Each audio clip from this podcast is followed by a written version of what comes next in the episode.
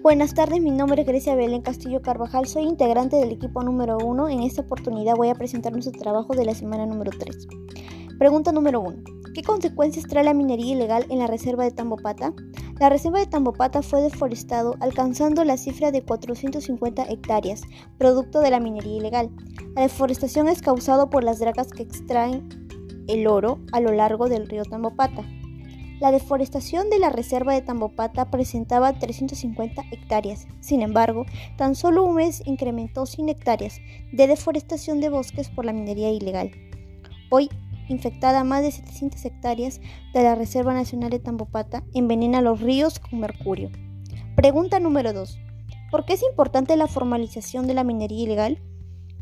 La importancia de la formalización radicaría en que los mineros en formalización realicen sus actividades correspondientes, lo que a su vez contribuye al cuidado del medio ambiente, mejora en condiciones de trabajo, adecuada fiscalización y supervisión.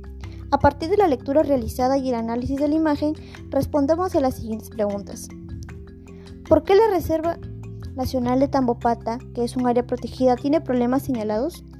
Tiene problemas debido a los siguientes factores. La presencia de la minería ilegal ha afectado grandemente la pérdida de los bosques. Existe una falta de coordinación entre los actores sociales para la protección de los bosques. El nivel de deforestación causado por las dragas que extraen el oro a lo largo del río Tambopata era de 350 hectáreas. Muchas gracias.